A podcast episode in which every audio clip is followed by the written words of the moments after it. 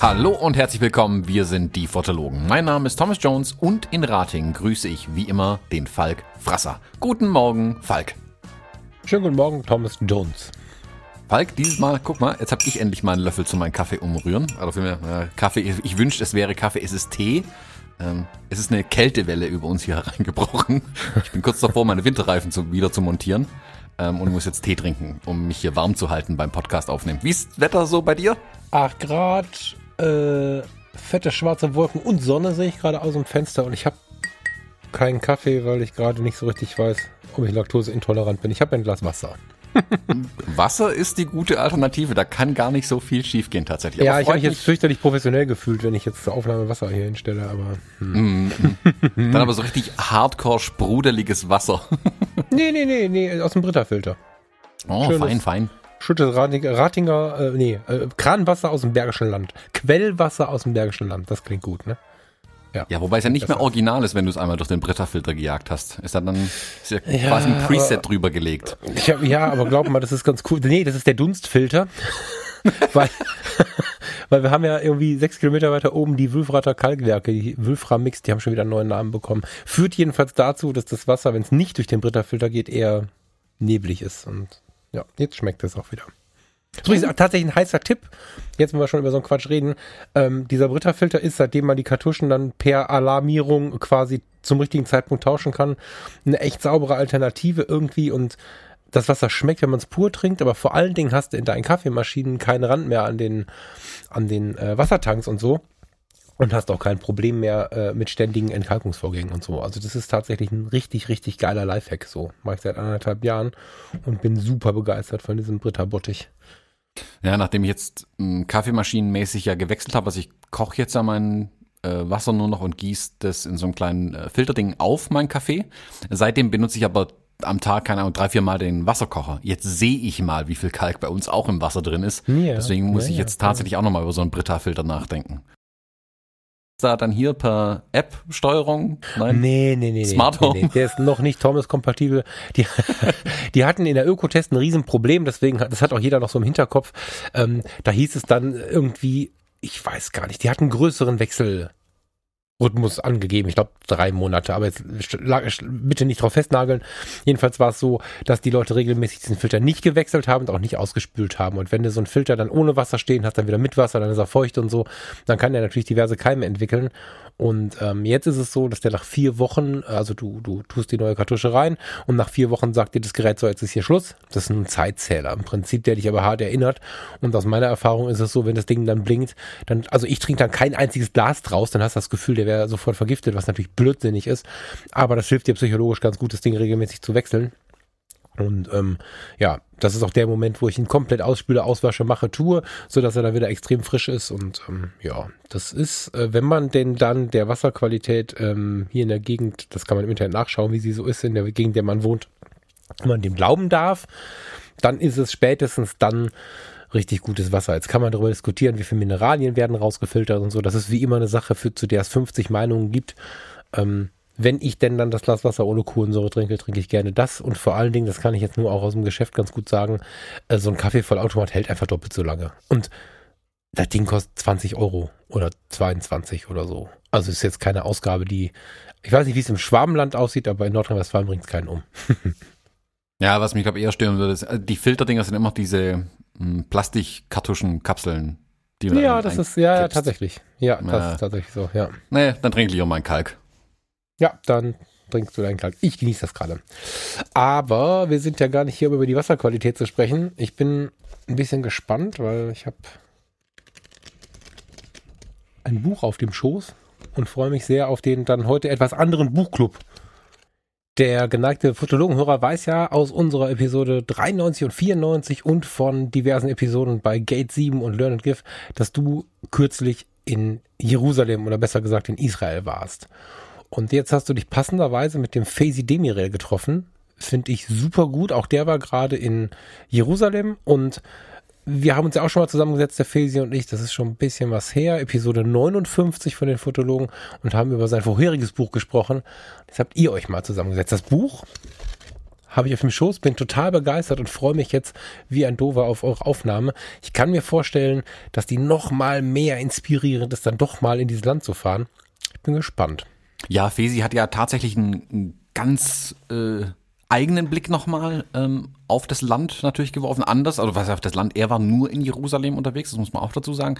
Ähm, er hat sich da aber viel mehr Zeit genommen. Genau genommen haben sich sogar vier Fotografen äh, jeweils sechs Tage Zeit genommen. Also er ist mit ähm, drei anderen äh, Fotografen darunter gefahren. Also Fesi, Koray, Murat und Halil waren da unten und haben unabhängig voneinander und trotzdem gemeinsam ein Buchprojekt in Jerusalem gestartet.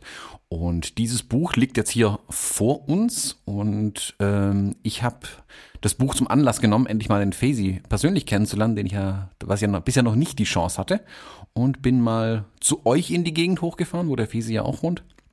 Und habe mit ihm äh, ein kleines Interview geführt und dachte mir, das ist doch die Gelegenheit mal, den Autor in dem Buchclub ein bisschen ausführlicher zu Wort kommen äh, zu lassen, weil dann kann der Autor doch noch ein paar, hm, ich sag mal, ein paar Geheimnisse mehr hinter dem Buch erzählen oder hinter den Bildern erzählen, die wir ja auch selbst wenn wir die Bücher vor uns liegen haben, manchmal nur erraten oder erörtern müssen. Und er kann ja wirklich aus erster Hand berichten, wie es dann in Jerusalem war und was hinter diesen Bildern immer steckt.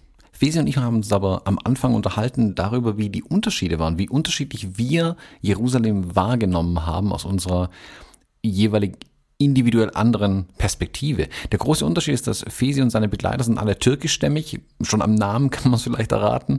Und sie sehen vielleicht auch ein bisschen so aus. Ich gehe jetzt noch am ehesten als Europäer durch, aber trotzdem haben wir Jerusalem anders erlebt. Und das hat mich interessiert und wir sind direkt so in das Gespräch eingestiegen. Ich glaube, in, in, in Teilen macht es, glaube ich, in der Tat einen Unterschied. Ich glaube, ähm, wenn ich das recht in Erinnerung habe, sowohl bei der Ein- als auch bei der Ausreise haben wir die gleichen Probleme gehabt. Mhm. Ähm, und ich kann bestätigen, die Ausreise ist noch mal schwieriger als die Einreise. Ich habe es, ähm, ich verstehe es zwar inzwischen, aber ich habe es in den Momenten jeweils nicht verstanden ähm, weil man sich ja normalerweise denkt, so, ja, naja, so, lass sie doch alle gehen. Ja? normalerweise würde man vermuten, beim äh, Einlass sollte es mehr Probleme mhm. geben.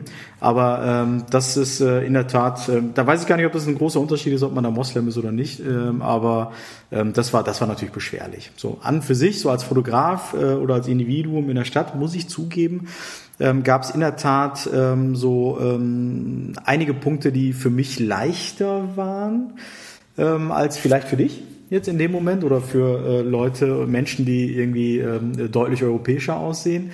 Ähm, einige europäischer als ich auch aussehe. ja, auch als du, ja. Du bist ja kein Standard für. Nehmen wir irgendwie so einen Typus Falk oder so, mhm. ja. Ähm, ähm, äh, aber auch Punkte, die etwas schwieriger waren, ja, muss man auch äh, dazu sagen. Also leichter war natürlich der ganze Kontakt zu den ganzen Muslimen. Mhm. Ja, und ähm, ich glaube, dass ich da auch einen ganz großen, oder auch meine Kollegen, mit denen wir das äh, zusammen gemacht haben, dass wir einen großen und sehr, sehr guten Zugang zu den Muslimen hatten. Ähm, insbesondere aber auch, glaube ich, weil wir Türken sind. Mhm. Ja, das hätte ich vorher nicht in der Art vermutet ähm, weil ich gedacht hätte, naja, das ist, die freuen sich wahrscheinlich über Glaubensbrüder, ich, ich sag's jetzt mal so, mhm. aber die äh, Freude über die Begegnung mit Türken, das hätte ich denen jetzt irgendwie den, äh, den nennen wir es mal Palästinensern, so ähm, äh, ja zugetraut wäre das falsche Wort. Also ich hätte nicht gedacht, dass das so ist.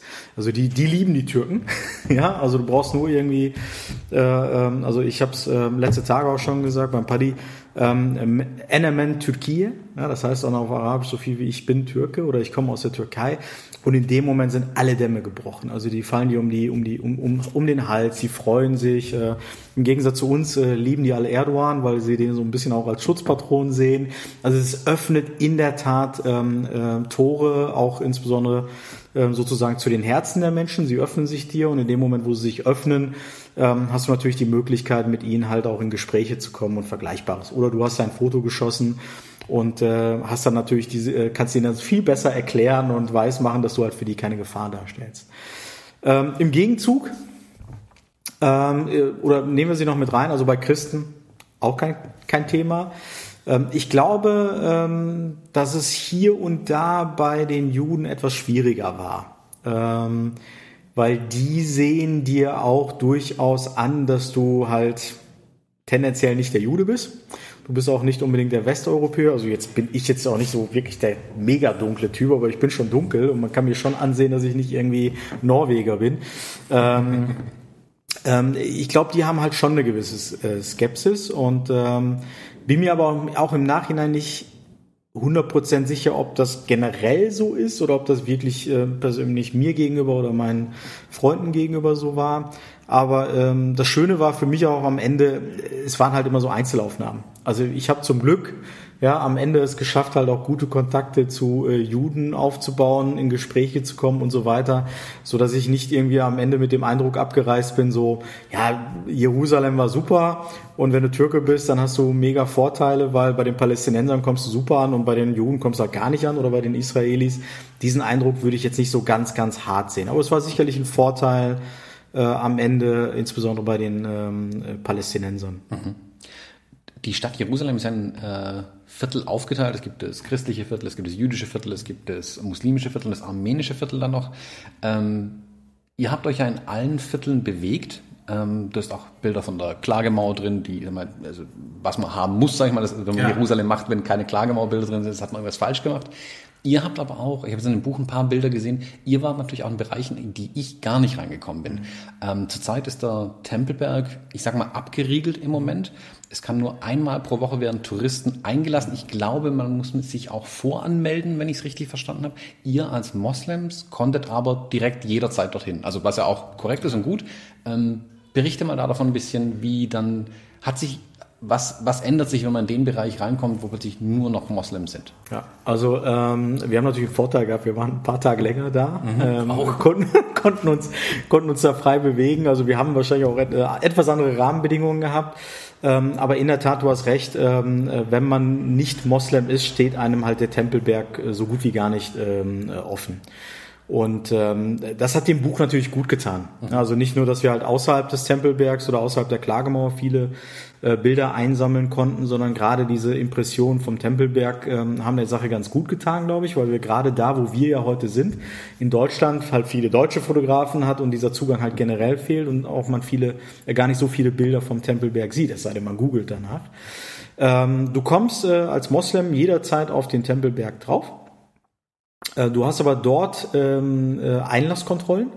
Also stehen dort immer mindestens drei, vier Soldaten, äh, zum Freitagsgebet noch mehr und zum Schabbat auch und so weiter. Ähm, aber du hast immer überall Soldaten. Manchmal gibt es sogar einen, einen, einen vorgelagerten Checkpoint.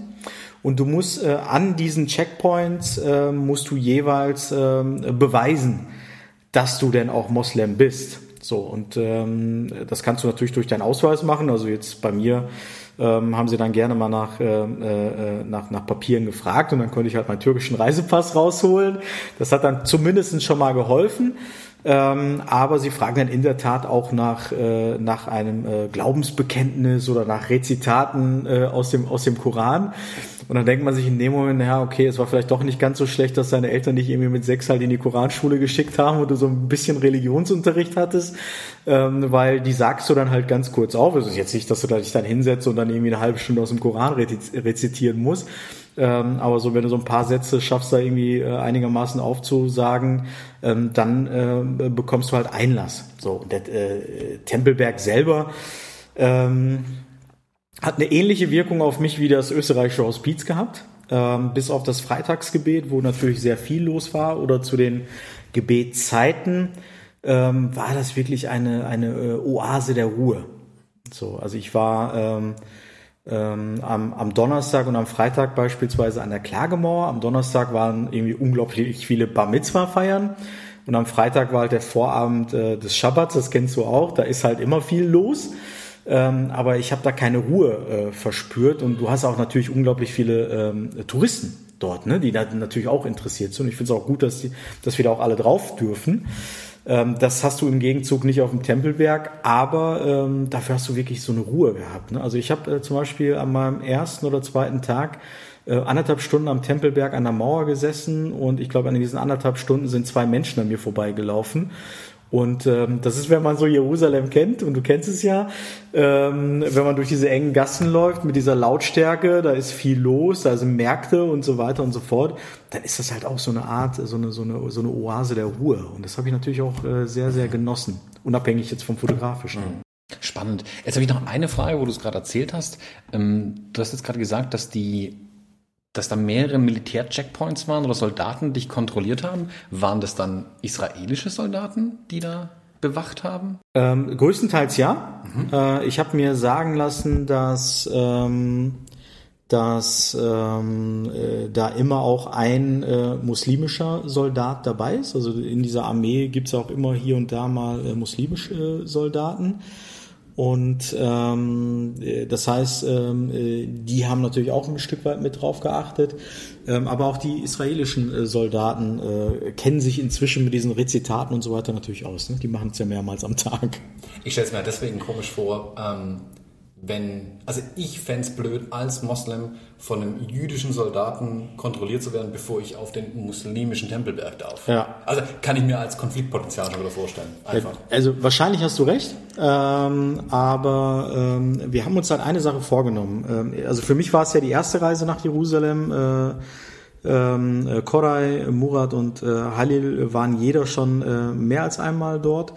Ähm, wir haben uns im Vorhinein vorgenommen, dass wir uns auch, auch fotografisch ähm, gar nicht so, so, so sehr und so stark auf den Konflikt dort konzentrieren.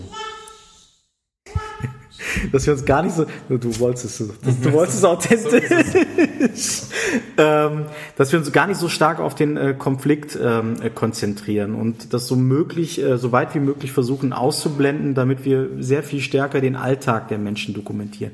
Und wir sind da nicht in Hebron. Mhm. Es ist Jerusalem. Mhm. Und Jerusalem ist schon eine spürbare Ecke entspannter als sicherlich der Gazastreifen und Hebron und Jericho oder was auch immer. Und ähm, wir wollten das so weit wie möglich ausblenden und dadurch, dass wir das versucht haben, auch emotional auszublenden, ähm, war das jetzt auch nicht ähm, äh, für mich so eine emotionale Hürde, dass ich da auf einmal von irgendwie israelischen äh, Soldaten oder Vergleichbarem äh, kontrolliert werde. Mhm. So bei der ersten Kontrolle bist du natürlich schon ein bisschen angespannt, weil du hast es zum ersten Mal. Du denkst dir ja, ich komme hier aus einem äh, demokratischen Land und da habe ich das Recht, überall hinzugehen und äh, äh, es sei denn, ich äh, betrete irgendwie Privatgrundstücke oder sonst was, aber ähm, die Frage stellt sich nicht ähm, dort wirst du auf einmal kontrolliert und diese erste Kontrolle ist natürlich schon irgendwie so ein bisschen spannend. Mhm. Ähm, aber ich habe das nie mit äh, so einer negativen Emotion äh, äh für mich ähm, ähm, äh, verbunden mhm. an der Stelle. Du hast gerade gesagt, es ist dieses, man kann sich, glaube ich, in Jerusalem schnell auf den Konflikt einschießen, sage ich mal. Ja. Also man möchte, kann man eine eine Stadt unter militärischer Besetzung fotografieren. Mhm. Man kann aber genauso gut spielende Kinder, die alle fröhlich sind, ja. die irgendwie sich irgendwo ein Eis kaufen, fotografieren, alle sind irgendwie happy und glücklich. Ja. Man muss sich nur umdrehen zum Teil tatsächlich. Ja. So nah beieinander sind die Sachen ja in Jerusalem. Ähm, ich finde es total gut, dass ihr euch nicht auf den Konflikt gestürzt habt. Das, mir wäre es auch fast passiert, als ich da war. Vor allem, wenn man dann nur eine kurze Zeit da hat, ist es halt weil es fremd ist, glaube ich. Also man, man, ist es in Deutschland nicht gewohnt, dass in jeder Ecke Militär rumsteht. Sprich, man guckt mehr hin und als Fotograf nimmt man dann mehr wahr und fotografiert logischerweise auch mehr. Ich finde es aber gut, dass in eurem Buch das wirklich eine sehr untergeordnete Rolle spielt weil das ist auch der Eindruck, den ich jetzt im Nachhinein von Jerusalem habe. Also ich habe diese Viertel, da leben verschiedenste Kulturen, Religionen und Menschen ganz eng, auf engem Raum zusammen, aber alle haben sich total miteinander arrangiert. Also da hat keiner irgendwie Beef mit dem anderen im Großen und Ganzen. Es gibt, wie überall, ein paar Idioten, aber das kann mir jetzt, wenn ich hier jetzt bei dir aus der Haustür, genauso gut passieren, dass mich jemand blöd anmacht, wie es mir in Jerusalem passieren ja. kann. Vor allem, wenn ich mich nicht der Kultur entsprechend verhalte. Das ist immer das größte Problem und da muss man eben als Fotograf vielleicht ein Stück mehr drauf achten. Aber ich finde es total schön, dass es in eurem Buch eine total untergeordnete Rolle spielt. Du hast äh, die Wahl. Na, vielleicht siehst du das auch genauso. Äh, du hast die Wahl. Also wenn du dorthin reist, dann musst du dich entscheiden, ob du der Streetfotograf sein möchtest oder der Kriegsfotograf. So, also wenn du, wenn du der Meinung bist, du musst jetzt hier die Anja Niedringhaus rauslassen, ja, und sagst, ich möchte äh, Kriegsfotograf spielen, ich, ich nenne es jetzt mal bewusst spielen, dann fokussierst du dich natürlich nur auf diese Motive, wo du Konfliktpotenziale äh, siehst. Ne? Dann siehst du vielleicht äh, an irgendeinem äh, Altstadttor irgendwelche Einschusslöcher oder Vergleichbares. Das kannst du fotografieren. Du kannst die Soldaten, die da irgendwo überall wachen und rumlaufen, dann kannst du dich darauf fokussieren, dann bist du quasi äh, Hobby-Kriegsfotograf äh, oder du blendest das komplett aus und sagst, dass, davon gibt's genug Bilder. Und dann kannst du natürlich auch versuchen, andere, andere Seiten von dieser Stadt zu zeigen. So, und ähm, das haben wir, glaube ich, versucht. Jetzt, du hast gesagt, es ist eine untergeordnete Rolle, es gelingt dir nicht 100 Prozent, mhm. weil du immer ein, zwei Motive einfängst, wo du sagst, ja, ich finde das Motiv aber jetzt cool. Ähm, dann, dann nimmst du das mit. Aber du hast ja äh, vorhin das Buch gesehen. Ich glaube, ich würde jetzt pauschal sagen, so ich glaube, wir haben so drei, vier Motive, die vielleicht irgendwelche Soldaten zeigen. Äh, ansonsten haben wir das, glaube ich, ganz glücklich, äh, ganz gut äh, mhm. ausgeblendet. Ja, ich glaube, Jerusalem bietet sich tatsächlich nicht dafür an, selbst wenn da Soldaten rumstehen, das ist alles extrem zivilisiert. Das wird ja. am Anfang mal vielleicht kurz ein bisschen bedrohlich, aber wer mal nach Paris fährt am Bahnhof, da steht genauso viel Militär rum. Mit ja, ja, inzwischen ist das so. Ähm, von daher, das ist eigentlich wirklich harmlos. Ich glaube, wenn man dann in Städte, du hast es gesagt, wie Hebron, Bethlehem, Jericho, in die Städte geht, da ist eine andere Kiste. Ja. Da erzählt man aber auch eine andere Geschichte. In Hebron kann ich nicht friedliche Koexistenz erzählen, die gibt es da halt ja. auch nicht. Ja, also Jerusalem, äh, ich kann es, äh, äh, ich habe es an anderer Stelle schon gesagt, nur wiederholen. Also es ist nicht so gefährlich, wie man sich einredet. Ja. Ähm, viele Menschen denken, wenn man sagt, ich reise nach Jerusalem, dass man in den Gazastreifen reist. Das ist nicht so. der Gazastreifen ist ein paar Kilometer weiter weg, also ein paar viele Kilometer weiter weg. Äh, ich habe in Summe Jerusalem bis auf äh, ein, zwei Konflikte, die man hier und da mal mitbekommt von Zeit zu Zeit, ob das jetzt irgendwie äh, Absperrungen in Richtung des Tempelbergs sind oder Vergleichbares, also wo man schon mal so vereinzelt was mitbekommt. Ähm, in Summe als sehr, sehr friedlich wahrgenommen und ich habe zu keiner Zeit, muss ich sagen, mich irgendwie gefährdet gefühlt. Also mhm. nicht wirklich, nicht einen Moment. Ähm, und insofern ähm, kann ich jederzeit sagen, ja, also tut euch das an, reist dahin, es ist schon mega cool. Hm, ja, kann ich genauso unterschreiben, die Aussage. Ich finde es auch mega interessant und spannend und ich finde es total wichtig, dass mehr Menschen nach Jerusalem zum Beispiel reisen, um eben zu sehen, es ist nicht der Gazastreifen. Und es geht ja. eigentlich ganz friedlich miteinander, wenn man nur will. Und ich glaube, da ist Jerusalem eigentlich ein gutes Beispiel ja. dafür sogar. Also ich glaube, meine Eltern hätten mir am liebsten eine Bombenweste, irgendwie so, so, so eine schusssichere Weste noch mit, mitgegeben. Ähm, aber es ist nicht so, ja. wirklich nicht. Nee, ist glaube eigentlich größtenteils harmlos, kann man es durchaus be bezeichnen. Lass uns vielleicht mal zwei Bilder aus dem Buch anschauen, ähm, die wir jetzt beim Durchblättern so äh, uns ins Auge gestochen sind. Und zwar zum einen hast du mir hier einen Mann gezeigt, der beim längeren Betrachten mir jetzt auch als nicht deplatziert erscheint, aber ich habe so jemanden in Jerusalem eigentlich nicht gesehen. Und ja. es gibt auch einen Grund, warum ich sonst so niemanden gesehen habe. Ähm, ich beschreibe das Bild mal ganz kurz. Man sieht ein älteren Mann, so um die 60 würde ich sagen. Ich bin ganz ja, schlecht. Ja. Im Anzug mit feiner Seidenkrawatte eine große Tür aufmachen oder aufhalten. Ähm, der geneigte Reisende weiß, das ist die Grabeskirche oder die Tür zur Grabeskirche, die er aufhält. Jetzt darfst du aber beschreiben, was da genau los ist auf dem Bild. ja, also es ist äh, ähm, in der Tat äh, ein Foto von Koray ähm, was er gemacht hat, und hat sich auch echt Mühe gegeben, weil er ist ja morgens sehr früh aufgestanden, und, äh, um den, um den, um den äh, guten Mann auch zu erwischen. Er hatte sich das in den Kopf gesetzt und es freut mich für ihn umso mehr, dass er, dass er sozusagen dann auch, äh, dass äh, dann seine Mühe mit Erfolg gekrönt wurde. Ähm, ja, dieser Mann, oder ich muss ein bisschen weiter ausholen. Also es ist ja heute noch so, ich weiß nicht, wie du das erlebt hast. Äh, du warst ja in der Grabeskirche auch. Ähm, äh, also die Grabeskirche soll ja eigentlich äh, ein Ort sozusagen äh, des Friedens oder der Spiritualität sein, aber äh, die Realität ist ja so, dass ähm, die ganzen christlichen Konfessionen sich heute noch ähm, um die Grabeskirche und äh, die Rechte dort ähm, äh, streiten. Und das ist jetzt nichts äh, der Neuzeit, sondern es geht seit mehreren Jahrhunderten so. Und ähm, äh, da es irgendwann eine Phase gab, wo es anscheinend ausgeartet ist, gab es einen Erlass von, ich glaube, von, äh, na, wie heißt der gute Mann? Ich glaube, Saladin. Ähm, wenn ich mich nicht ganz täusche, äh, will aber nichts Falsches sagen, ein Erlass, der gesagt hat, okay, ähm, das geht jetzt zu weit und ähm, ich möchte, dass die Grabe, der, der Schlüssel äh, zur Grabeskirche sozusagen von äh, einer muslimischen Familie äh, aufbewahrt wird und dass die sozusagen dafür Sorge tragen, dass diese Grabeskirche auf und äh, abgeschlossen wird, so dass es keine Diskussion mehr darum gibt. Ähm, äh, wenn ich nicht falsch informiert bin, dann ist dieser Herr sozusagen stammt aus dieser Linie der Familie, die diesen Schlüssel seitdem äh, äh inne hat. Und äh, er äh, kommt wirklich jeden Morgen zur Grabeskirche, schließt das Tor auf und abends äh, schließt das wieder ab und zelebriert das auch. Also man kann ihm ansehen, dass er sehr stolz ist auf seine Tätigkeit dort, weil du hast es richtig beschrieben. Ich habe auch niemanden in der Zeit ge gesehen, ähm, der wirklich einen ähm, 1A äh, Anzug anhat, eine Seidenkrawatte und ein feingebügeltes weißes Hemd.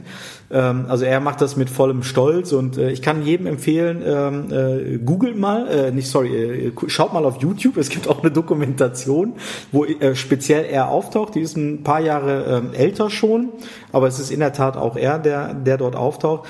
Und er ist so einer, der auch so, sag ich mal, in der Zeit, die er dann dort abhängt, auch den Touristen hilft und so weiter. Also er genießt es dort, ja. Und ähm, und das ist so, so etwas, wo ich sage, das ist eine schöne Geschichte, die man so sozusagen aus Jerusalem äh, vielleicht nicht kennt. Vielleicht kennt man sogar die, die Diskussion um die Konfession in der Grabeskirche. Ähm, da gibt's auch mehrere Dokumentationen, kann ich auch äh, empfehlen. Aber ähm, er ist halt sozusagen der, äh, der Schlüsselhüter, Wächter und ähm, ja, und äh, mit, mit, einer tollen, mit einem tollen Job versehen. Mhm. Und Koray hat ihn da schön auch an der Tür platziert und hat da wirklich ein sehr, sehr tolles Porträt von ihm äh, gemacht und äh, hat auch seiner ich glaube, seinem, seinem Ego da gut geschmeichelt. Mhm, absolut. das sieht man ihm, glaube ich, sogar ein bisschen an. Eigentlich ja beispielhaft für diese Stadt, dass ein Moslem den Schlüssel zur Grabeskirche dann hält irgendwie. Also es spricht für diese Verwobenheit in dieser Stadt, wie nah alles beieinander ist und eigentlich auch unzertrennlich ist mittlerweile ja. irgendwie. Ja, gutes Beispiel, finde ja. ich auch. Also das ist ähm, einerseits gibt's halt, also zeigt auch so ein bisschen, wie komisch Religion ist, wenn man ehrlich ist, ja. Also einerseits der Disput zwischen den Religionen, aber so in sich sind diese Religionen ja auch teilweise halt zerstritten und dann braucht's wiederum die anderen Religionen, die man ja eigentlich doof findet, um dann selber rum wieder in sich äh, Frieden finden zu können oder Einigung finden zu können. Und ja, verwoben kann man sagen, aber klingt halt auch ein bisschen absurd, ne, mhm. teilweise, wenn man ja. sich das so, so erzählt und so vergegenwirklicht wo man doch eigentlich den äh, Anspruch zusprechen würde, den Religionen, dass sie eigentlich äh, die Menschheit befrieden sollten.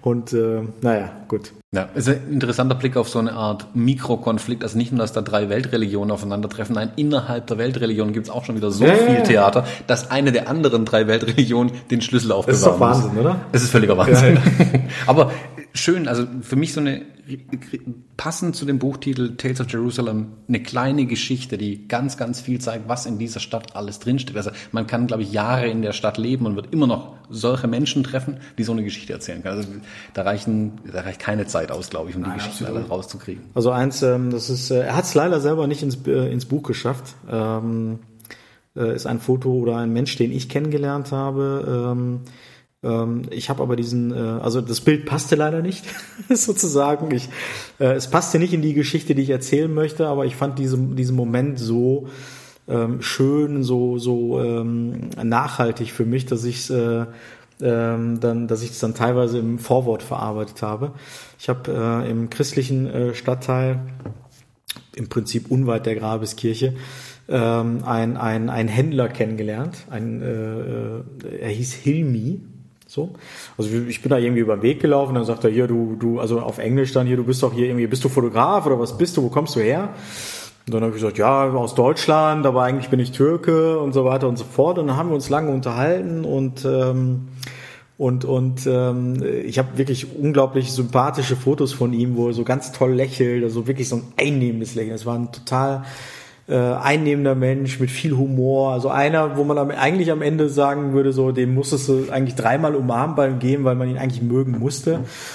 Und ähm, dann haben wir uns halt irgendwann verabschiedet oder wollten uns gerade verabschieden. Dann habe ich immer so zugeworfen, sag ich sag mal, du arbeitest hier. Äh, ich sag, was für eine Religion hast du eigentlich? Ne? Und dann sagt er dann, äh, ähm, äh, schaut er mich an, lachte so ganz laut und sagte irgendwie nur so, ja, mein Freund, ne, du glaubst nur an einen Gott, ich glaube an alles. so, und das ist so, das ist so, ähm, er, er sagt, ich bin Atheist, ne, so und und ähm, und verabschiedete sich dann in der Tat mit diesen Worten. Ne? Umarmt haben wir uns nicht, aber es war wirklich unglaublich äh, sympathisch. Und ich kann äh, genau das äh, bestätigen, was du gerade gesagt hast. Äh, man kann in dieser Stadt, wenn man sich auf die Menschen einlässt, äh, unglaublich äh, viel erleben und viele Kontakte knüpfen und viele Menschen kennenlernen. Dann gehen wir mal zum nächsten Bild, das ich auch super spannend finde, weil sowas habe ich auch nicht gesehen in Jerusalem tatsächlich. Mhm. Man sieht, wie beschreibe ich es, mm, ein Garten mit Palmen, da ist ein bisschen Zaun um irgendwas rum. Man sieht eine ältere Frau. Äh, ich würde sie als Nonne bezeichnen, mhm. so auf den ersten Blick, oder ganz, äh, ganz klassische Krankenschwester. So sieht sie auch ein bisschen aus in einem, in einem weißen Gewand, die gerade einen Hund streichelt, der aus einem Napf irgendwas futtert oder trinkt und die so ein bisschen über ihn drüber gebeugt und äh, zu dir in die Kamera blickt oder den Betrachter anschaut. Was ist die Geschichte hinter diesem Bild? Das ist äh, Schwester Bernadette Schwarz. Schwester Bernadette Schwarz ähm, habe ich kennengelernt äh, im österreichischen Hospiz. Ich habe einen äh, guten Arbeitskollegen, der schon in Jerusalem war und der mir gesagt hat, äh, Faisy, wenn du in Jerusalem bist, dann, äh, dann musst du ins österreichische Hospiz. Ich gesagt, ja, okay, warum?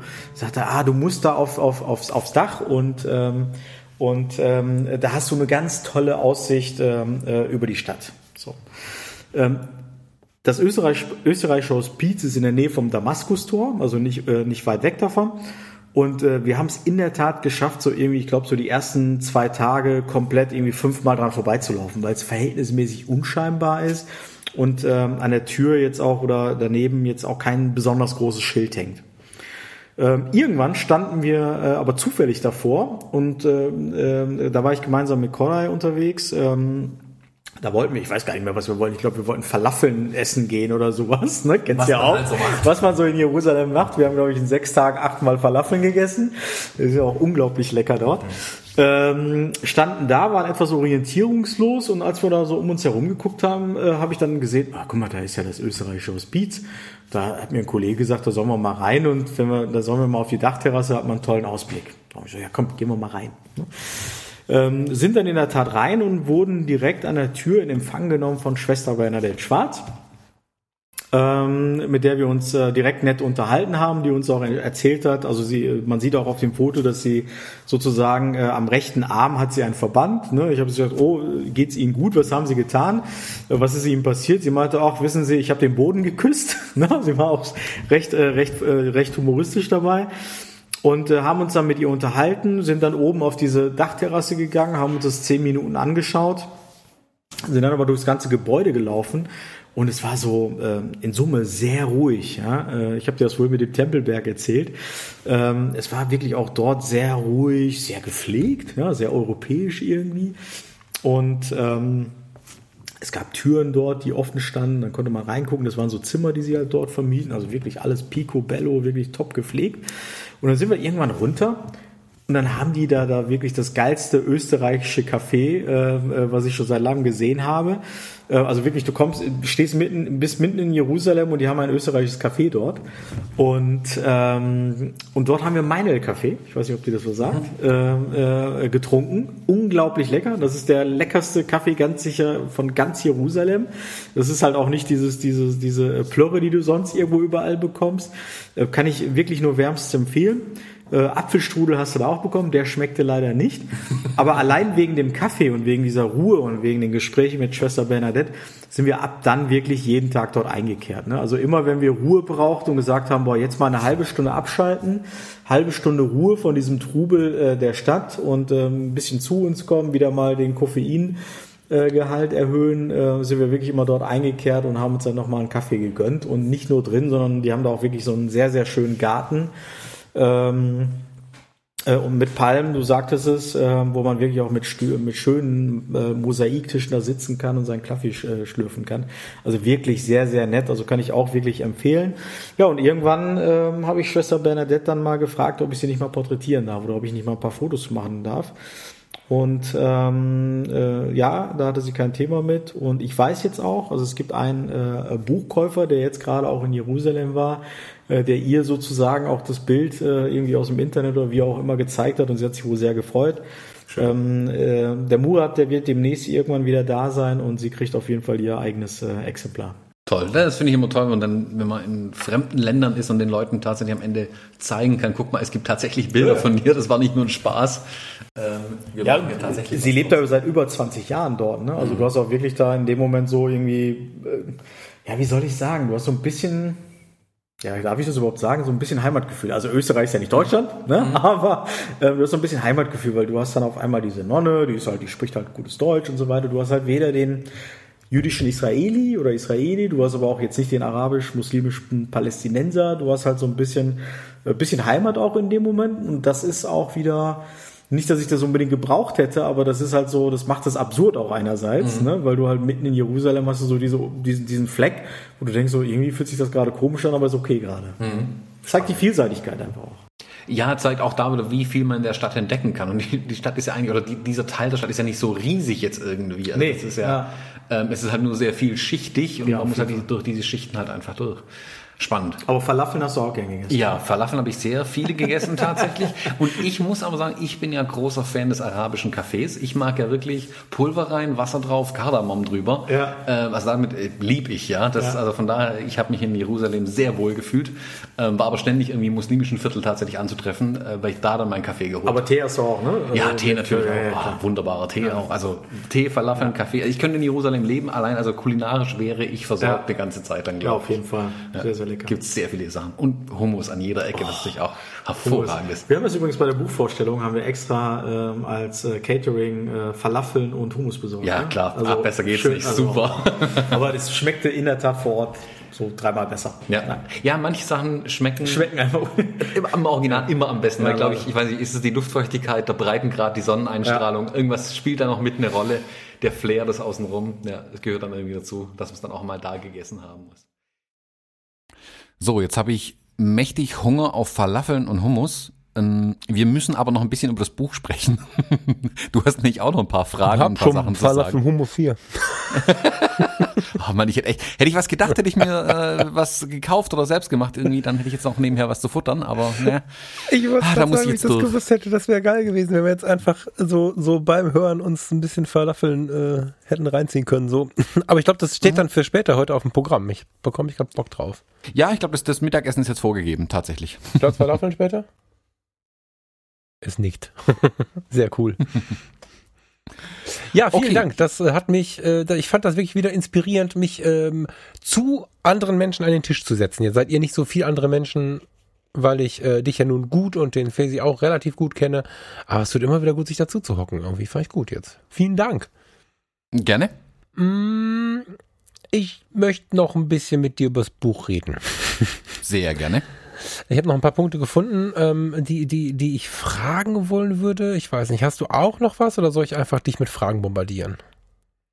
Ich hatte mit dem Fesi ja schon über zwei Bilder gesprochen tatsächlich. Mich würde jetzt wirklich interessieren, welche Bilder dir beim Durchblättern ähm, irgendwie hängen geblieben sind, dir im, im, im Auge geblieben sind.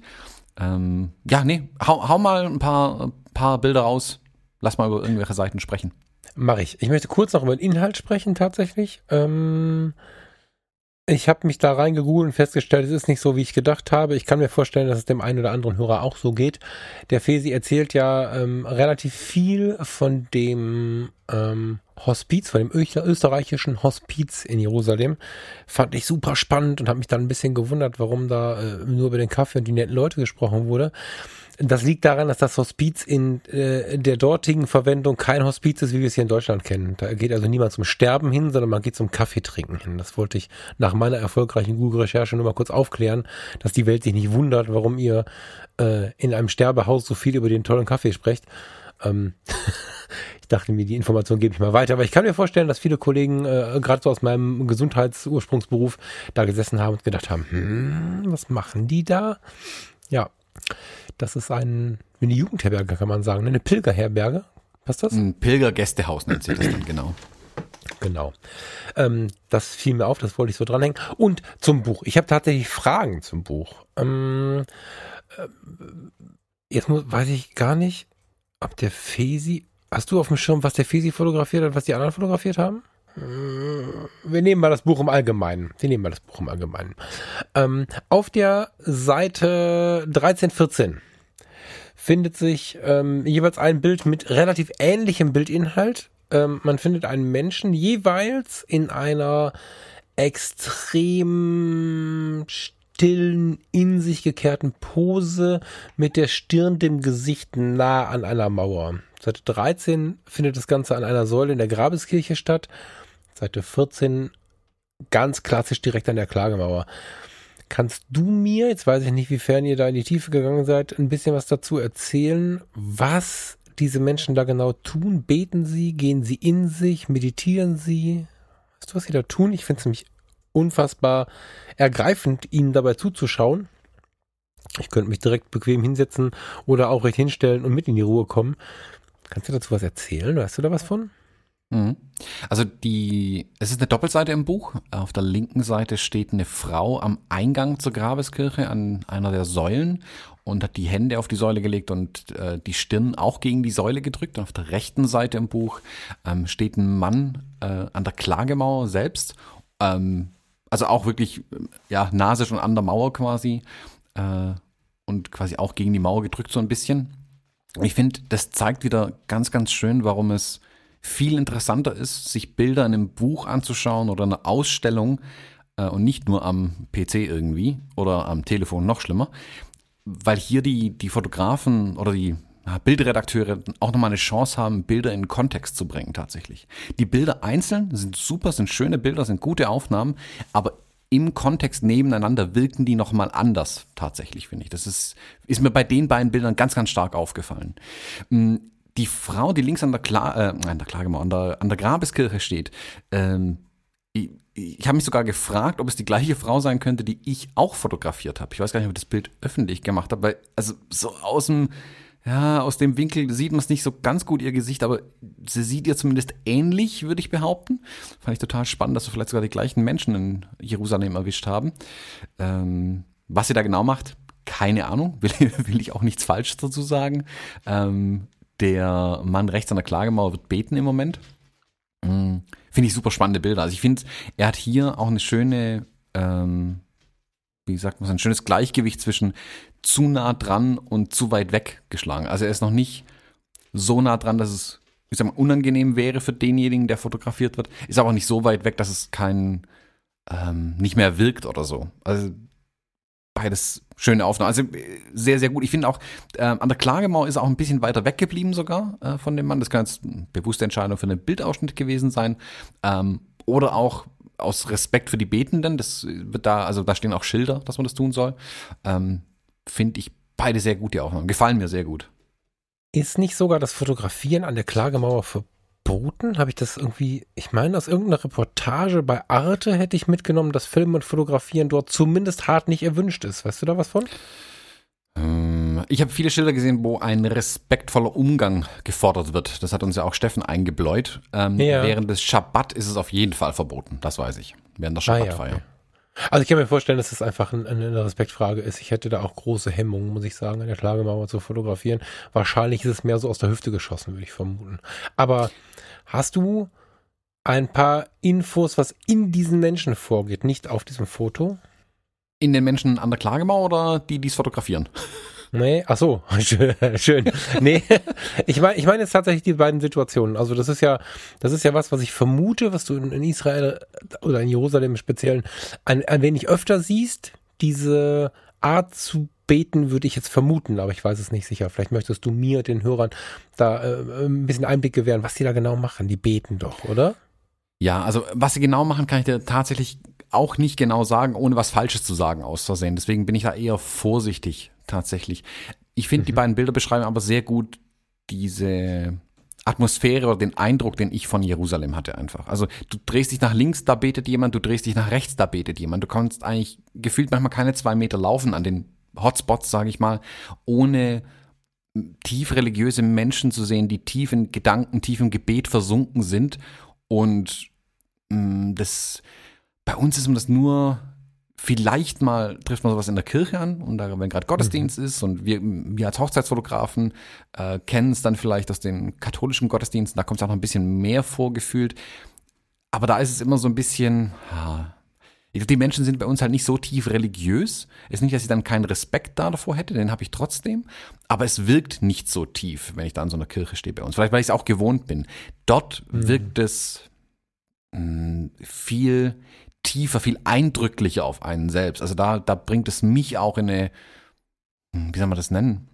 Das ist ein ganz eigenes Gefühl, das sich schwer beschreiben lässt, dass man, also in Demut, will ich fast schon sagen, irgendwie, ähm, gegenüber dem, was um einen herum alles passiert. Und ich finde, das, das fängt da mit den Bildern sehr gut ein. Also dieser, dieser enge Kontakt, den die Menschen zur Religion in Jerusalem haben, wird hier symbolisiert so ein bisschen durch diesen engen Kontakt, den die ja wirklich mit der Stadt und Stadt steht hier für Stein äh, haben. Finde ich, ja, fällt mir gerade auf, finde ich ganz spannend, wenn ich jetzt so drüber nachdenke, ähm, ziehe ich so ein bisschen Parallelen zu betenden Menschen in katholischen Kirchen, die ich in sehr katholischen Gegenden treffe. Also wenn ich jetzt ähm, mich im Sauerland äh, bewege zum Beispiel, da habe ich ja einen, einen, großen und mir sehr wichtigen Teil meiner Familie wohnen. Das Sauerland ist so ein bisschen das kleine Bayern von Nordrhein-Westfalen. Da hast du ja extrem katholische äh, Bevölkerung, die auch wirklich am Sonntag oder am Samstagabend zumindest noch in die Kirche geht und so.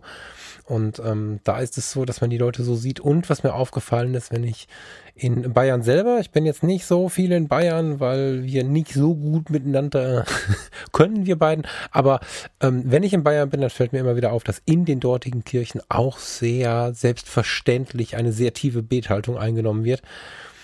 Dabei fällt mir auf, dass ich ähm, mich ein bisschen wundere, dass wir das nicht mehr generell so tun können. Also der Mensch hat ja lange Jahre ähm, hier in der Gegend zumindest ein bisschen kritisiert, dass er von der Religion keine Toleranz bekommt, wenn er anders denkt. Das war in meiner Kindheit und meiner Jugend oft noch so.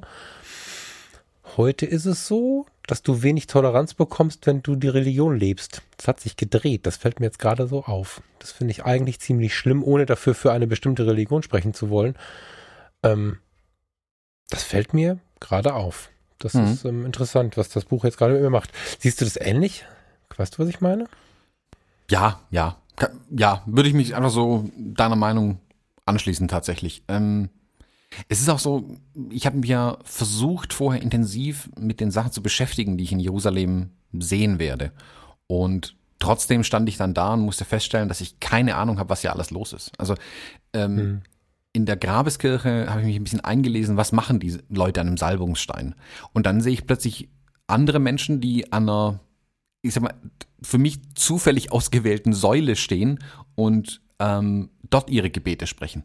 Ich hatte keine mhm. Ahnung warum. Also ich wusste die meiste Zeit nicht, was eigentlich los ist. Gefühlt war jeder zweite Stein in der Stadt irgendwie heilig und dann habe ich auch wieder für mich einsehen müssen, wie wenig ich tatsächlich darüber weiß.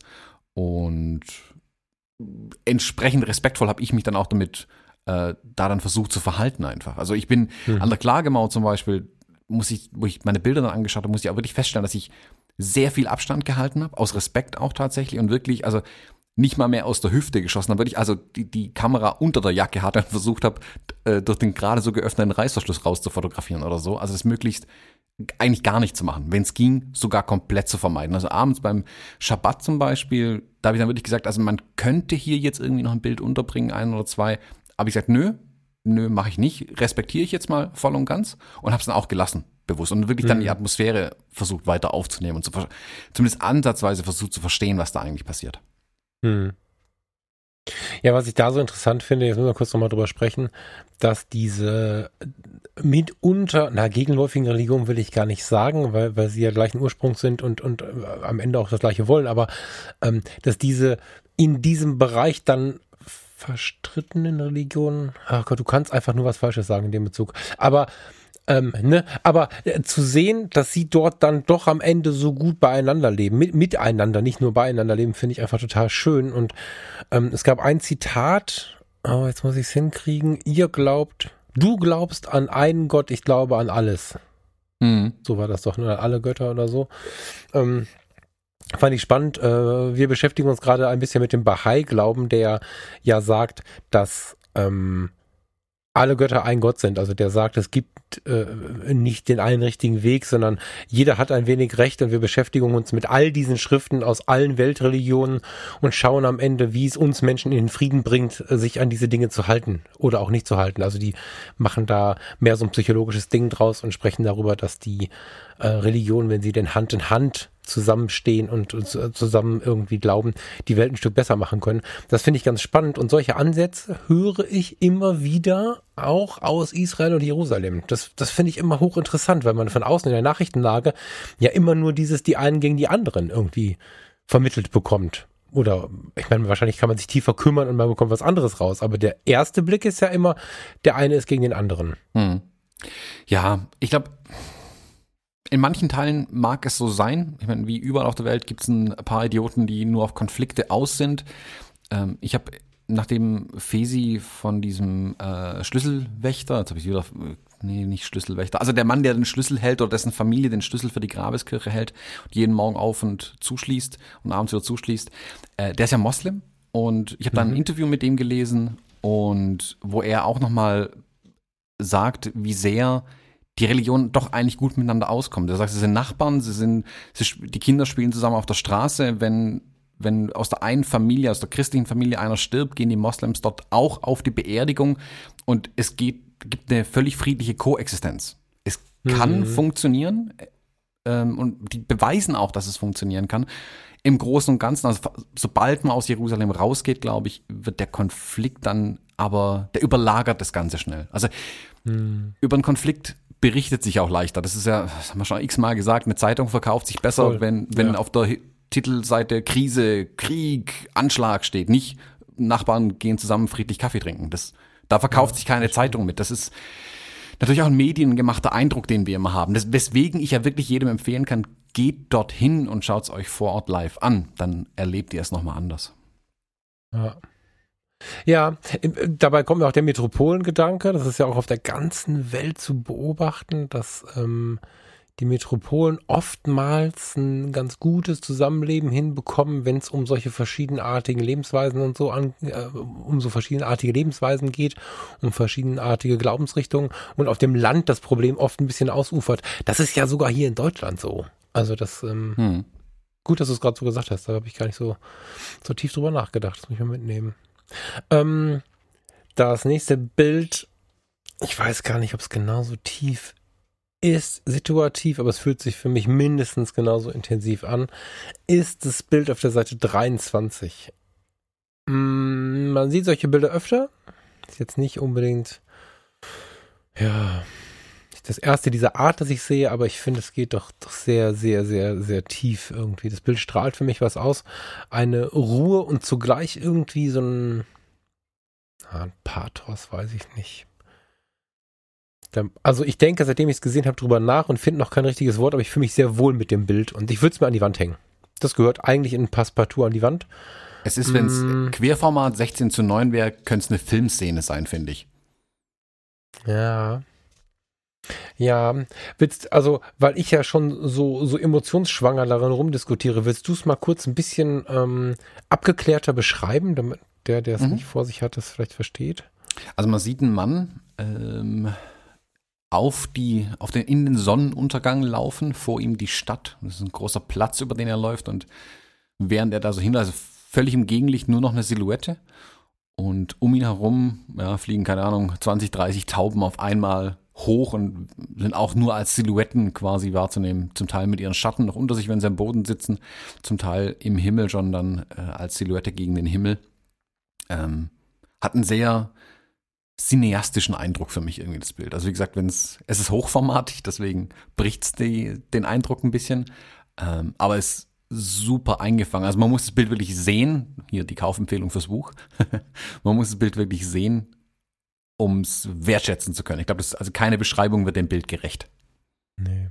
Du hast halt eine krasse Gegenlichtsituation. Der Kopf des Mannes verdeckt die Sonne nicht ganz, aber zu einem großen Teil. Ähm, die Tauben fliegen gerade zum großen, da sitzen auch noch ein paar. Es fliegen viele Tauben auf. Es ist nicht zurechtgeschoppt, wage ich zu behaupten, weil links hätte eine Taube mehr ins Bild gekonnt, wenn man es perfekt haben möchte. Und das zeigt für mich eigentlich nur ganz sympathisch, dass das Bild nicht gefotoshoppt ist oder so. Boah, das hat eine richtige Tiefe. Also ich, man sieht hinten so, so links im Hintergrund auch noch ein bisschen Jerusalem und so. Also es hat, es hat mehr Tiefe als viele dieser äh, Taubenfliegen im äh, Sonnenuntergang Aufbilder sonst so haben und äh, davon bin ich wirklich hart begeistert. Also gar nicht, weil ich darüber jetzt mit dir so viele Worte verlieren kann, sondern weil ich eben nicht viele Worte finde und weil es was mit mir macht. Das bewegt mich. So. Hm. Ja, das kann ich tatsächlich so stehen lassen. Hm. Hatte ich noch ein Bild? Ich mag mit dir kurz in eine Diskussion gehen. Bisschen schade, dass der Fesi nicht dabei ist. Der muss das jetzt ich muss das jetzt ertragen, ohne was dazu sagen zu können. Blätter bitte mal auf die Seite 82. Mhm, Moment. Ah. Fesis Abschlussbild. Das ist das Abschluss. Abschluss oder Abschuss? ja, beides vielleicht.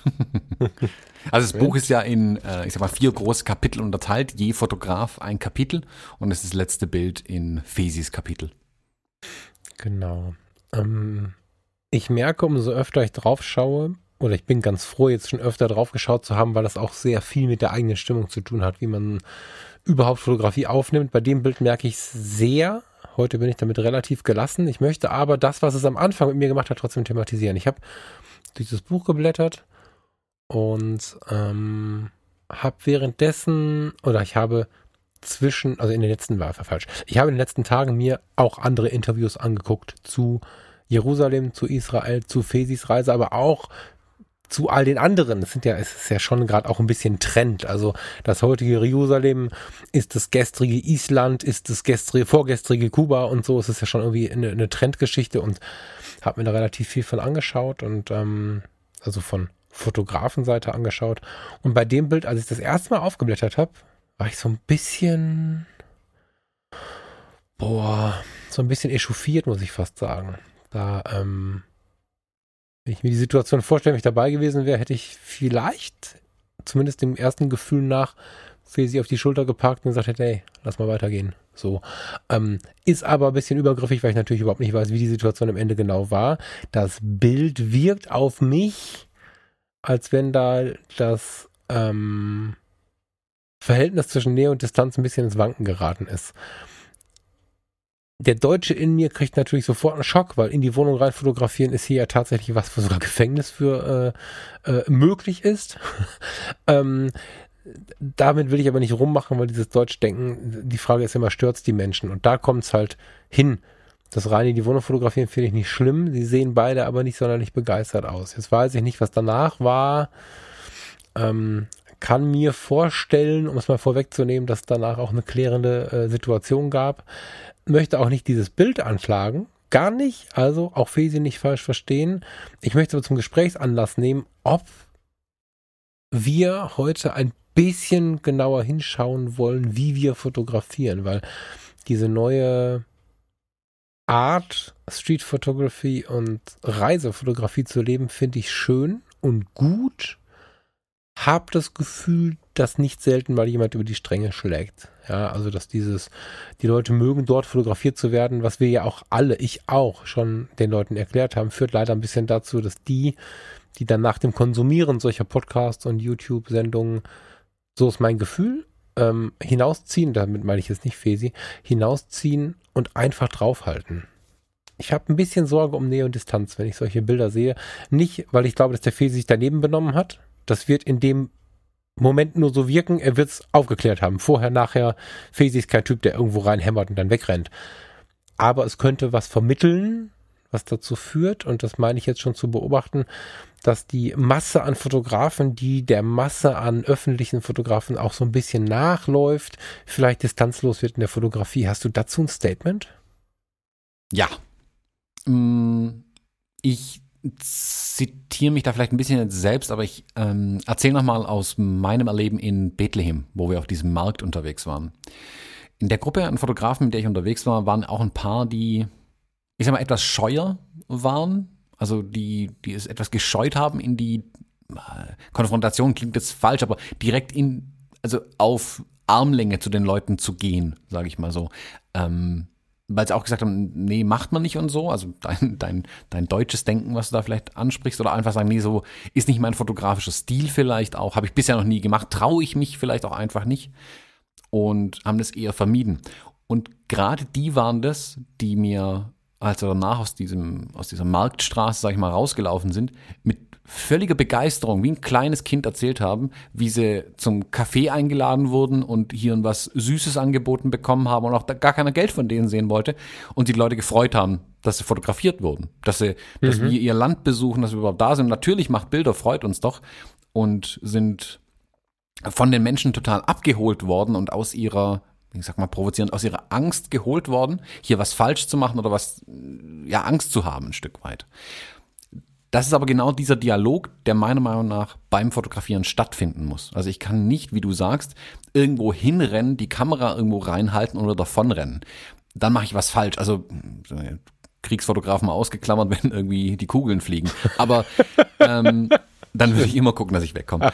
Aber wenn ich jetzt Street mache, muss ich trotzdem meiner Meinung nach einen Dialog mit den Menschen führen. Und Dialog heißt jetzt nicht, dass ich mich hinsetze und mit denen ein stundenlanges Gespräch über die DSGVO irgendwie vom Zaun breche, sondern es kann sein, wenn ich denen freundlich zunick, freundlich lachend, dass die schon zurücknicken, also wenn ich die Kamera quasi in der Hand habe und denen zunickt, dann wissen die ja sehr wahrscheinlich schon, was gemeint ist, nämlich ich bin Fotograf und ich würde gerne ein Foto machen. Und wenn die mir dann freundlich zurücknicken, geben sie mir eigentlich das, das Signal oder die Freigabe, das dann auch zu tun. Und in Fesi schätze ich auch genauso ein, dass er das tatsächlich tut vorher oder im Nachgang getan hat. Ähm, manchmal hat man die Chance dann aber auch nicht, also wenn die Menschen zu weit weg wären oder so. Aber sobald man in eine gewisse Nähe zu den Menschen kommt oder wie er hier in dem Fall ja, nicht schon fast in der Wohnung steht, aber durch eine Wohnungstüre oder durch eine Eingangstüre zu einer Wohnung rein fotografiert, dass er dann schon auch den Dialog mit den Leuten irgendwie sucht oder sich die, ähm, die Freigabe quasi eingeholt hat, dass er hier fotografieren darf. Was man dann eben nicht machen darf, und das ist das, was du, glaube ich, angesprochen hast, nur weil man solche Bilder sieht, auch solche Bilder haben wollen und dann sie in diese Situation bringt, ohne diesen Dialog zu führen. Also da muss ich immer wieder das Plädoyer dafür halten, haltet den Dialog beim Fotografieren offen. Versteckt euch nicht hinter der Kamera, sondern hm, geht tatsächlich ein Stück weit auf die Menschen zu. Also seid erst Mensch und dann Fotograf. Hm, also Fesi muss das ja nachher aufgeklärt haben. Die Bilder, äh, die, die Gesichter sprechen ja erstmal von fehlender Begeisterung. Also, das, also die so wieder zu bekommen, das ist aber auch oftmals in der Streetfotografie so und dann auch in Ordnung, finde ich. Ne? Also äh, in Ordnung ist so eine Sache. Und ich finde, es ist für diese große Kunst eine, eine coole, ein cooles Ergebnis. Die Frage jetzt immer, wie sehr tritt man den Menschen zu nahe? Wenn man den Schritt zu weit gemacht hat, also wenn Fesi das Foto jetzt gemacht hat und die wären jetzt angepisst gewesen, darf ich das so sagen, genervt gewesen, dann ähm, ah, halte ich das für löschungswürdig. Äh, glaube nicht, dass es so war, weil das Buch ist, das Foto ist ein Buch. So, das wird schon cool so sein. Aber ich wollte gar nicht so darauf hinaus. Also ich, äh, Haken dran, was du gesagt hast, ist genau so. Super gut. Verantwortungsvoller Umgang damit ist extrem wichtig. Aber ich überlege tatsächlich, ob wir Medienaktiven auch ein bisschen schauen müssen, das ein bisschen lauter dazu zu sagen. Ja, aber die, wir, wir lösen ja schon was aus in den Menschen, wenn sie uns zuhören und ähm, ich habe im Moment einfach das Gefühl, ich wiederhole das nochmal, weil darauf bist du nicht eingegangen. Ich habe im Moment ein wenig das Gefühl, ohne der klagende, weinende, anklagende Typ sein zu wollen, dass ähm, gerade zum Thema Streetfotografie, gerade auf Reisen, die Menschen gerade noch ein bisschen die Distanz verlieren. Ne? Also ich, ich gebe dir recht, dass du in den, in den meisten Gegenden oder in vielen Gegenden der Welt mit der richtigen Kommunikation auch auf herzliche Menschen triffst, so, aber da gehört halt sehr viel dazu. Wir tun oftmals so, ganz unterbewusst, glaube ich, als wenn du da hingehst, grinst und ein Foto machst. Aber du brauchst ja schon eine sehr sensible und auch ähm, empathische Art, um zu bemerken, kann ich jetzt das Bild machen oder nicht, trifft es jetzt äh, irgendwo hin oder nicht, äh, wie kommuniziere ich jetzt, was ich möchte und wie kommuniziere es oder, oder empfange ich, ob es jetzt cool ist und so wir tun immer so, als wenn wir einfach nur lustig sein müssen, dann kriegen wir ein Foto von den Leuten. Auch aus meinen eigenen Beobachtungen jetzt auf unseren Reisen muss ich sagen, dass ich finde, dass sehr viele Leute aus unserem Land, das möchte ich genauso sagen, ziemlich distanzlos damit umgehen. Und ich bin mir nicht so sicher, aufgrund der breiten, breiten, breiten ähm, Medienöffentlichkeit, die dieses Reisen gerade hat und das Fotografieren auf Reisen gerade hat, ob wir das nicht ein bisschen mit verursachen. Ich weiß nicht, ob das so in der Tiefe bekannt ist. Also ich bin fast ge fast gewollt, fast fast ähm, verleitet irgendwie mal Wissen nach außen zu tragen zum Thema, wie kommuniziere ich anderen Ländern äh, mit der Kamera oder so, weil Ne, ich hatte ja tatsächlich. Verstehst mich, glaube ich. Äh, ja, ja, also das war das, was ich ja mit, mit Dialog meinte mit den Leuten. Also, wie gesagt, was ich, meine Erfahrung ist, es lässt sich tatsächlich über ein paar Fetzen Englisch oder über ähm, ein Nicken und ein Lachen tatsächlich meistens lösen, dieser Dialog der ist kurz und knackig. Das, also das ist jetzt keine schwierige Auseinandersetzung, die man da hat, also die jetzt ähm, groß ausdiskutiert werden müsste meistens. Und wenn es zu einer Diskussion kommt, dann macht man das Bild sowieso nicht. Also dann auch lassen, ganz klar, die Ansage. Ähm, weil dann wird sowieso nicht gut werden, sehr wahrscheinlich dann. Ähm, ich habe aber zum Beispiel immer, wenn ich in die Länder reise, tatsächlich, entweder ich kann die Sprache einigermaßen, ich kann den Satz äh, also darf ich ein Foto von ihnen machen? Ähm, oder ich habe ihn dann aufgeschrieben dabei. Also in meiner Fototasche außen, während ich in Israel unterwegs war, waren ein paar Zettel quasi drin, auf denen äh, in Arabisch und Hebräisch und in Englisch drauf stand, ob ich ein Bild von den Leuten machen darf. Die ich quasi, mhm. also wenn ich jetzt was gesehen hätte, wo ich weiß, okay, der hat keine Ahnung, was ich gerade von ihm will, äh, ihm im Zweifelsfall in Landessprache hätte einen Zettel hinhalten können. Mhm. Um irgendwie ja, schon mal etwas. Ja, Dialog zu kommen. Also um ja. mir eine Erlaubnis quasi zu holen. Ich wollte jetzt quasi ein bisschen, genau, super, das ist ja auch wieder ein bisschen Beschäftigung mit der ganzen Geschichte. Ich wollte ein bisschen ein bisschen rütteln gerade, weil es einfach so, es gibt ja auch äh, die vielen, vielen, vielen Motivationspodcasts und gerade die, die jetzt in der zweiten Reihe entstehen. Also die, die großen sind gesetzt und es kommen danach ganz viele junge Leute, die das Gleiche wollen so. Und da ist es immer noch sehr laut, du kannst alles schaffen. Und das ist so ein Ding, du kannst nicht alles schaffen, du kannst das schaffen, ähm, wo du halt gut bist, wo du deine Aktien drin hast, wo du dich entfalten kannst, wo du glücklich bist, irgendwie so. Ähm, können wir eine eigene Episode daraus machen oder acht. Ähm, aber ich sehe die Gefahr, dass wenn man immer so ein bisschen, also wenn man in diese Richtung kommuniziert, ähm, es kann nicht jeder Reisefotografie machen und mit den Menschen kommunizieren. So, ich wollte einfach nur so ein bisschen dafür sensibilisieren, sich mit dem Land auseinanderzusetzen, sich mit der Kultur auseinanderzusetzen und eben nicht, wie du es auch gerade dann gesagt hast, nicht einfach nur zu lächeln. Ich weiß, dass du dich vorher mit der Kultur und der Religion auseinandergesetzt hast, dass du dich äh, durch den Steffen hast informieren lassen, was geht da jetzt genau ab, wie, wie kann ich das hier tun und so. Da steckt ja viel mehr hinter. Wenn du jetzt äh, sagst, äh, du musst nur lächeln und ein Foto machen, kann das auf der nächsten Reise von Hörer X oder Y ganz schön in die Hose gehen. ne, ich wollte einfach nur mal kurz Werbung dafür machen. Beschäftigt euch mehr als nur wir euch das vorgeben mit dem, wo ihr hingeht und wie ihr fotografieren wollt. Das ähm, ja, war mir jetzt mal wichtig. So, dann bleibt eigentlich nur noch eine Frage zu klären, wo man das Buch kaufen kann. Fesi äh, hat das verkaufstaktisch klug gemacht. Er hat eine Domain dafür angemeldet. talesofjerusalem.de ähm, ja, so kompliziert geschrieben, wie das Buch heißt. Ihr findet es aber bestimmt. Wenn ich jetzt sage fesidemirel.com, müsste ich es auch buchstabieren. Auch nicht viel einfacher. Das einfachste ist tatsächlich, geht auf fotologen.de und da findet ihr unter der aktuellen Episode auf jeden Fall einen Link zu Fesi und zu dem Buch selbst, wo ihr das dann kaufen könnt. Hm, ich habe, als ich bei Fesi war, habe ich auch jede Menge Versandkartons rumstehen sehen. Ich glaube, da geht gerade eine Menge raus. Also es ist eine begrenzte Auflage ich würde mich eher beeilen, als noch lange zu warten, mir dieses Buch zu holen. Mhm. Deswegen mein Tipp, wenn ihr das gerade hört, direkt den Browser anwerfen und Buch kaufen.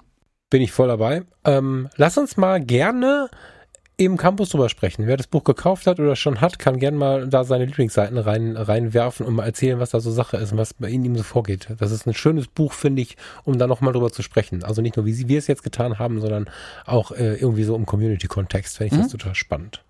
Ja. Gut. Thomas, was steht bei dir noch an? Ich bringe jetzt mal meinen Hund vor die Tür. Die äh, rennt nämlich hier um mich rum und will mir, glaube ich, relativ deutlich sagen, dass er mal Lust hätte, raus in den Regen zu gehen. Ich glaube, sie weiß nicht, dass es regnet. Ähm Aber das teste ich jetzt mal mit ihr. Gut, Thomas, dann wünsche ich dir ein erholsames, ne, du hast viel Arbeit wieder, ne? Da wollte ich eigentlich drauf hinaus. Ja, wie immer. du, hast, du hast viel Arbeit und wir fahren gleich in die Sauna. Ich, ich wünsche dir ein äh, total arbeitsreiches und tolles Wochenende und so, Falk, wir haben noch was vergessen. Wir können noch nicht aufhören. Verdammt. Ja. Äh, wir äh, waren schon mitten im Verabschieden, dann ist uns eingefallen, oh, wir haben was vergessen. Und zwar ist es ja schon eine ganze Woche her, dass wir angekündigt hatten, jede Woche eine, ein Bild zu zeigen. Voll Und geil. Wir haben natürlich dran gedacht, nachdem wir auf Stopp gedrückt haben, zugegebenermaßen. Also wenn wir ganz ehrlich sind, haben wir uns nochmal angerufen jetzt gerade. Genau, waren zwischendurch Mittagessen im Park spazieren, haben alles Mögliche gemacht. Wir haben also wirklich eine Weile gebraucht, bis uns das eingefallen ist. Ähm, und zwar, ich habe dir was mitgebracht die Woche, Falk, aus fernen Ländern. Das passt vielleicht ganz gut zum Rest der Sendung. Und zwar, mhm. ich habe dir das Bild ja schon rübergeschickt. Das Bild ist von Tobias Löhr. Der war äh, im letzten Jahr mit äh, Steffen auch in, äh, in Israel unten unterwegs. Mhm. So ist er auf mein Radar gekommen, zugegebenermaßen. Wobei, ich hatte seinen Namen vorher schon ein paar Mal gehört, er mittlerweile auch bei uns im Campus drin. Ähm, haben uns auch schon ein paar Mal unterhalten. Und er war kürzlich in Indien. Ich glaube, er war sogar parallel zu der Zeit, wo wir in Israel waren, war er in Indien unterwegs. Und äh, da habe ich eins seiner Bilder aus Indien ist mir da irgendwie ins Auge gefallen. Und zwar steht da ein kleiner Junge in einem erstmal hervorragenden Hemd ähm, mit lauter Sternen drauf. Also schwarzes Hemd mit lauter weißen und blauen Sternen drauf, aber wirklich sternförmig auch. Finde ich super, so ein Hemd brauche ich. Steht da und schreit schrägstrich lacht in die Kamera in der prallen Sonne. Hinter ihm so ein paar so bunte indische Busse, die in einem, was sind Busse? Ja doch, sind Busse, haben Räder unten dran, die irgendwie auf einem Parkplatz oder einem Busdepot oder sowas stehen. Und ja, er die Arme in den Körper gedrückt und schreilachend. Ist ein bisschen schwer zu deuten, aber ähm, der sieht ganz happy aus mit dem, was er da tut. Das können auch LKWs sein, aber das ist nur der Hintergrund. Aber der Hintergrund ist in dem Fall sicherlich ein großer Teil des Bildes. Ich finde es total spannend, denn Tobias Löhr kenne ich auch und ich habe Löhr, ne? Bevor ich jetzt hier, Löhr, genau.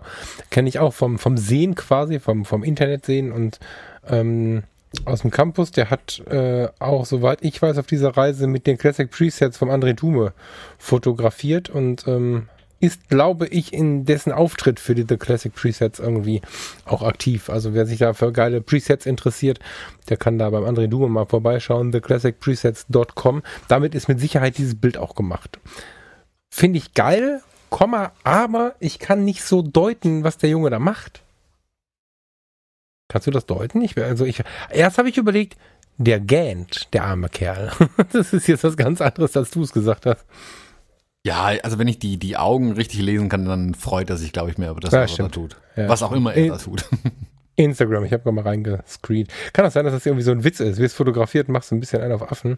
Es wirkt auf jeden Fall sehr jugendlich unbeschwert, das stimmt. Kindlich unbeschwert. Ja, kindlich unbeschwert. genau, passend zu dem Hemd. Habe ich schon erwähnt, dass ich das Hemd gut finde. Ja, ich habe schon Amazon offen. Ich gucke mal, ob ich so ein Hemd für dich finde irgendwo. ja, Irgendwann ist wieder Weihnachten, dann kriegst du so ein Hemd. Genau. Ähm, Tobias Account heißt äh, Tobis unterstrich Travel unterstrich Tales. Wenn einer Bock hat bei Instagram mal zu gucken in den Show Notes, verlinken wir das Bild aber auch. Wie kam es, dass du gedrückt hast? Weißt du, hast du irgendeinen irgendein, Hauptimpuls, der dich da irgendwie gepackt hat? Mm.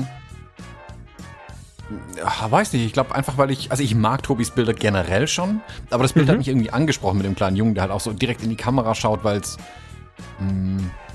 man kann glaube ich in Indien sehr schnell klischeehaft Bilder machen. Also Mhm. muss man nur Instagram aufmachen, Indien eintippen, dann hat man die Bilder. Und ich finde, Tobi hat da einen interessanten anderen Spin an die Bilder ranzugehen. Ich finde, das ist ähm, beispielhafter dafür. Es ist dann doch irgendwie anders. Also es ist nicht nicht so auf die Nase gedrückt Indien, das könnte überall sein, aber so die Nuance hinten mit den Bussen lässt dann doch irgendwie drauf schließen, wo er ist. Ähm ja, finde ich, also weil es subtil Indien ist vielleicht. Das fand ich vielleicht so gut dran. Und klar, der, der Junge begeistert mich irgendwie wieder da rein, schreit, lacht. Weißt du, womit Tobias äh, fotografiert? Sony, soweit ich weiß. Sony. Das ist ganz schön weitwinklig, ne? Also mindestens 35 mm, wenn nicht noch weiter. Das mag ich. Das ist, äh, Mhm. Ja, das kann ich gut leiden. So ein bisschen von unten fotografiert. Tobias, voll geiles Bild. Bin ich bei Mhm. dir, Thomas. Falk, dann würde ich sagen, in diesem Sinne die zweite Verabschiedung. Wir sehen uns nächste Woche. Alles klar, bis nächste Woche. Ciao, ciao. Tschüss.